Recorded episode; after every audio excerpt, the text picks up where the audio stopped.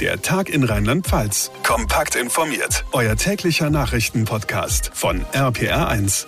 Hallo zusammen und herzlich willkommen zu einer brandneuen Podcast-Ausgabe in dieser neuen Woche. Mein Name ist John Segert. Schön, dass ihr mit dabei seid. Mitten in einer Vorlesung im Hörsaal schießt ein Mann plötzlich um sich, tötet eine junge Frau, verletzt mehrere weitere Personen und richtet die Waffe anschließend gegen sich selbst. Der Amoklauf von Heidelberg sorgt heute bundesweit für Schlagzeilen und für viele offene Fragen. Was wir bislang über diese Tat wissen, fasst euch gleich unser RPA1-Reporter vor Ort Ort Thomas Stüber zusammen. Außerdem sitzen seit kurz nach 15 Uhr die Ministerpräsidentinnen und Präsidenten der Länder mit Kanzler Olaf Scholz und Gesundheitsminister Karl Lauterbach zusammen, um über das weitere Vorgehen in Sachen Corona zu beraten. Auf der einen Seite stehen wahnsinnig hohe Inzidenzen, auf der anderen Seite geht aber die Zahl der schweren und tödlichen Krankheitsverläufe zurück. Was also tun? Auch dazu gleich mehr. Wir stellen euch außerdem Cornelia Weigand vor, die seit gestern Abend die neue Landrätin im Kreis Ahrweiler ist und damit die Nachfolge des sehr umstrittenen Jürgen Pföhler antritt. Und Containern ist heute ebenfalls Thema. So nennt man das Mitnehmen von eigentlich noch essbaren Lebensmitteln aus Müllcontainern, zum Beispiel von Supermärkten. Fällt tatsächlich unter Diebstahl, kann und sollte aber so nicht sein, sagen viele. Schließlich schmeißen wir Jahr für Jahr mehrere Millionen Tonnen Lebensmittel einfach weg weg. Wir sprechen gleich mit zwei jungen Menschen, die regelmäßig auf diese Verschwendung aufmerksam machen, direkt nach den wichtigsten Infos vom heutigen Tag. Noch immer herrschen in Heidelberg Entsetzen und Fassungslosigkeit. An der dortigen Universität hat es am Vormittag einen Amoklauf gegeben. Mitten in einer Vorlesung schoss plötzlich ein Mann um sich, eine junge Frau kam ums Leben, mehrere weitere Personen wurden verletzt. Für uns vor Ort ist RPA1-Reporter Thomas Stüber. Thomas, inzwischen gibt es ja Entwarnung.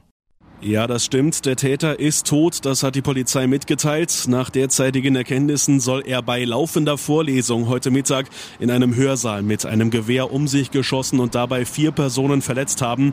Eine junge Frau erlag jetzt ihren schweren Verletzungen. Der Täter soll ihr in den Kopf geschossen haben.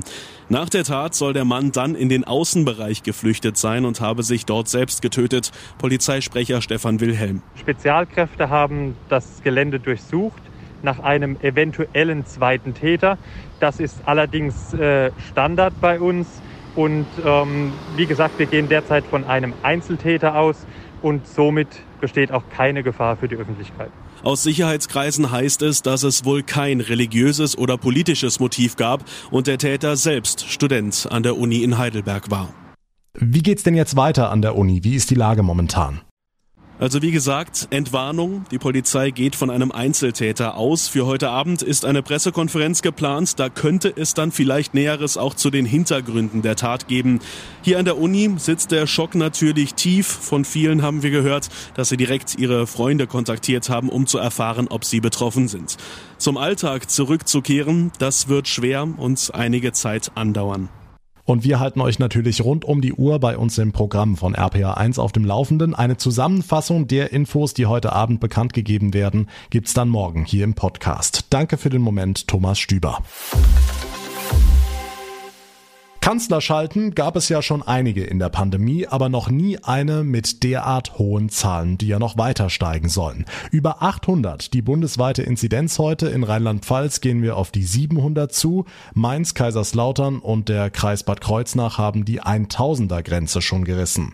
Trotzdem wollen Bund und Länder die Regeln nicht verschärfen, so hieß es jedenfalls vor der Schalte, sondern nur eine eher praktische Frage klären. RPA1-Reporter Olaf Holzbach, nämlich Nämlich die Sache mit den knapper werdenden PCR-Tests. Wobei Material und Personal haben wir ja genug, sagt Oliver Harzer von Biosensia in Ingelheim. Aber die kritische Größe ist einfach, die Geräte können pro Zeiteinheit eine bestimmte Menge an Tests machen. Und wenn die Menge, die wir pro Tag machen können, pro 24 Stunden überschritten wird, dann führt das schlicht und ergreifend dazu, dass sich die nächste Probe, die da noch zusätzlich kommt, dass die sich hinten anstellt und dann bis zum Bericht eines Ergebnisses etwas länger dauert. Und weil es momentan pressiert, sollen Pflegepersonal und Risikogruppen bei den Tests eben bevorzugt werden. Das gilt als sicher. Ansonsten keine Kurskorrektur, sagt Kanzler Olaf Scholz. Dass Omikron die Zahlen steigen lässt, war erwartet worden. Hm, und zum Impfen noch was?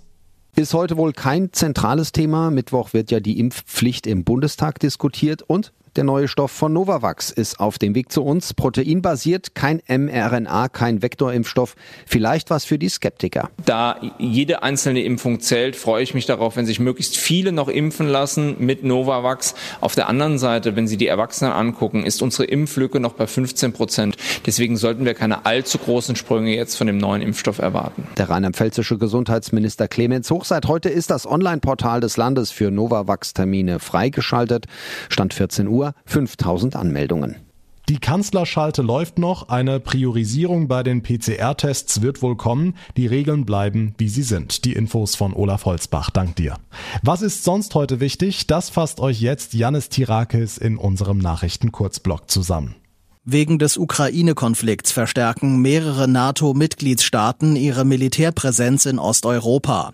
Frankreich, Spanien, Dänemark und die Niederlande verlegen zusätzliche Kampfflugzeuge und Marineschiffe in die Ostsee oder in osteuropäische Länder wie Bulgarien oder Litauen. Die USA überlegen noch, ob sie weitere Soldaten verlegen. Grund ist Russlands Truppenaufmarsch an der ukrainischen Grenze. Die NATO befürchtet, dass Putin einen Einmarsch plant. Neue Wendung im Fall von Wikileaks-Gründer Julian Assange. Der High Court in London hat entschieden, dass Assange noch einmal Berufung dagegen einlegen darf, dass ein Auslieferungsverbot aufgehoben worden war. Damit ist er allerdings noch nicht aus dem Schneider, denn der Fall geht jetzt vor den Supreme Court. Der muss jetzt entscheiden, ob er sich mit der Berufung überhaupt befasst und wenn ja, ob es rechtens wäre, Assange an die USA auszuliefern. Ihm droht eine Gefängnisstrafe von bis zu 175 Jahren. Auch in Rheinland-Pfalz gibt es immer mehr Ausfälle an Schulen und Kitas. Bundesfamilienministerin Spiegel bietet jetzt Hilfe an. Sie sagt den Funke Zeitungen, für die nächsten Wochen komme es darauf an, alle verfügbaren Ressourcen zu mobilisieren, damit Schulen und Kitas den Regelbetrieb aufrechthalten könnten. RPA1-Reporterin Manja Borchert. Fast 8000 Pädagoginnen und Pädagogen will der Bund zur Verfügung stellen. Sie arbeiten normalerweise in Programmen zur Sprachförderung oder kämpfen als sogenannte Respektcoaches in Schulen gegen Hass und Extremismus. In den nächsten sechs Wochen sollen sie diese Arbeit hinten anstellen und stattdessen bei der Betreuung helfen, wenn es in den Kitas und Schulen wegen vieler Corona-Fälle zu Personalengpässen kommt. Durch die Lockdowns der letzten zwei Jahre habe man schmerzlich gelernt, wie wichtig es für die Kinder sei, dass Kitas und Schulen offen bleiben, sagt die Bundesbildungsministerin. Die Polizei in Rheinland-Pfalz sucht Nachwuchs. Damit sich mehr Leute bewerben, hat die Landesregierung jetzt eine neue Werbekampagne gestartet. Mit Einsatz im Einsatz lautet der Titel. Darin werben Studierende der Polizeihochschule für ihren künftigen Beruf. Die Kampagne solle auf ein tolles Berufsbild aufmerksam machen, sagte Innenminister Levens. Und die Übernahmegarantie der Absolventen beträgt laut Levens 100 Prozent. Ein kurzer Blick zum Sport. Die Bundesligisten Mainz 05 und Eintracht Frankfurt nutzen am Donnerstag die spielfreie Zeit für ein Testspiel. Denn wegen Länderspielen macht die Bundesliga am kommenden Wochenende Pause. Das Testspiel findet im Mainzer Bruchwegstadion statt. Zuschauer dürfen wegen der Pandemie aber nicht dabei sein. Es kommt denkbar selten vor, dass eine Landratswahl im ganzen Land für Schlagzeilen sorgt. In diesem Fall ist es genau so und das liegt an der dramatischen Vorgeschichte. Die Flut im Kreis Ahrweiler und das Management der Katastrophe. Der bisherige Landrat Jürgen Pföhler musste gehen und seit gestern Abend steht fest, Cornelia Weigand wird seine Nachfolgerin. Direkt im ersten Wahlgang hat's geklappt. RPA1-Reporter Dirk Köster fasst für uns den Wahlabend zusammen. Ich danke ganz herzlich für das Vertrauen, das Sie mir entgegengebracht haben und hoffe, dass wir in den nächsten Jahren gemeinsam wirklich die Themen entwickeln können, die Ihnen und uns allen am Herzen liegen. Vielen Dank. Als Cornelia Weigand gestern Abend gegen Viertel vor neun ans Rednerpult trat, war die Überraschung im Kreis Arweiler perfekt. Mit 50,2 Prozent holte sich die parteilose Bürgermeisterin der Verbandsgemeinde Altenahr gleich im ersten Durchgang der Landratswahl die absolute Mehrheit. Eine Erklärung dafür fand sie so schnell nicht. Also ich selber hätte heute Nachmittag nicht sagen können, welche Zahlen da stehen. Ich habe fest mit einer Stichwahl gerechnet. Ich glaube, es war ein deutliches Statement, auch dass es der Wunsch war, dass es nicht genau so weitergeht wie vorher. Und ich glaube, diese Botschaft äh, nehmen wir auch alle mit. Erster Gratulant war Kreiswahlleiter Friedhelm Münch, der Cornelia Weigand von Anfang an auf der Rechnung hatte. Frau Weigand hat Akzente gesetzt und äh, für die A war sie das Gesicht der Flut, der Betroffenheit. Der erste Kreisbeigeordnete Horst Gies von der CDU holte mit 28,2 Prozent die zweitmeisten Stimmen. Der bisherige Stellvertreter des früheren Landrats Jürgen Föhler war damit ebenso chancenlos wie die Einzelbewerber Guido Schmidt und Axel Ritter. Mit Cornelia Weigand haben die Menschen im Kreis Ahrweiler ein Zeichen für den Neuanfang gesetzt. Ich denke mal, sie hat gezeigt in den letzten Wochen, dass sie hier was be bewegen kann und äh, man hat, hat einfach gemerkt, dass sie authentisch ist. Sie wird einiges verändern und das braucht einfach frischen, frischen Wind hier im Ahrtal. Also das wird gut. Cornelia Weigand wird neue Landrätin im Kreis Ahrweiler. Wir wünschen ihr alles Gute. Rund 12 Millionen Tonnen Lebensmittel werden in Deutschland einfach weggeworfen, zeigt eine Studie aus dem Jahr 2019 des Bundesministeriums für Ernährung und Landwirtschaft. Und für mehr als die Hälfte der entsorgten Lebensmittel sind wir verantwortlich. Wenn also das nicht mehr ganz so weiche Brot, die leicht bräunliche Banane oder der Joghurt einen Tag nach dem Verfallsdatum in der Tonne landen.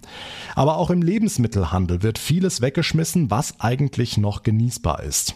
Immer mehr Aktivisten kämpfen gegen diese Verschwendung an. Sie gehen Containern. Das heißt, aus den großen Mülltonnen der Discounter und Supermärkte werden noch essbare Lebensmittel gerettet. Das gilt in Deutschland noch immer offiziell als Diebstahl, wird aber meistens toleriert. Das macht sich auch die Gruppe der Umwelt- und Klimaschützer Letzte Generation zunutze. Zuletzt startete sie am Wochenende eine öffentliche Containeraktion in Heidelberg. Warum sie das machen, das hat uns der 23-jährige Student Michael erklärt. Ja, weil wir ein Essen-Retten-Gesetz brauchen in Deutschland. Ganz, ganz dringend. Und wir fordern Cem Özdemir und die Bundesregierung auf, das sofort umzusetzen. Weil wir nur noch drei bis vier Jahre haben, um eine absolute Klimakatastrophe aufzuhalten.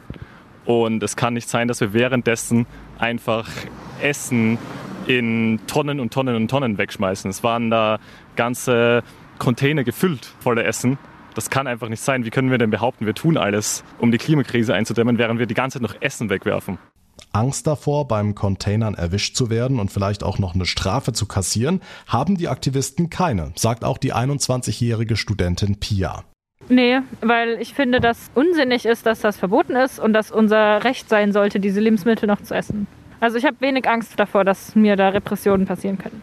Erstaunlich ist auch, was die Supermärkte so alles wegwerfen. Das geht quer durchs Sortiment, verrät Pia. Ich habe schon mal eine große Tüte mehrere Kilo Donuts containert. Ich habe schon Sushi im Wert von 80 Euro containert. Natürlich containert man sehr viel Salat, Gemüse, Obst, Brot. Und da finde ich immer schön, dass man aus den frischen Sachen dann noch was zubereiten kann. Immerhin ist sich die Politik des Problems bewusst. Bis 2030 soll die Menge der aktuell weggeschmissenen Lebensmittel pro Kopf halbiert werden.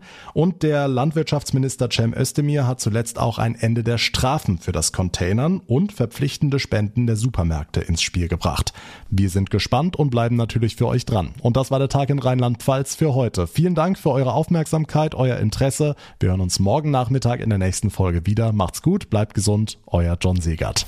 Der Tag in Rheinland-Pfalz, das Infomagazin, täglich auch bei RPR1. Jetzt abonnieren.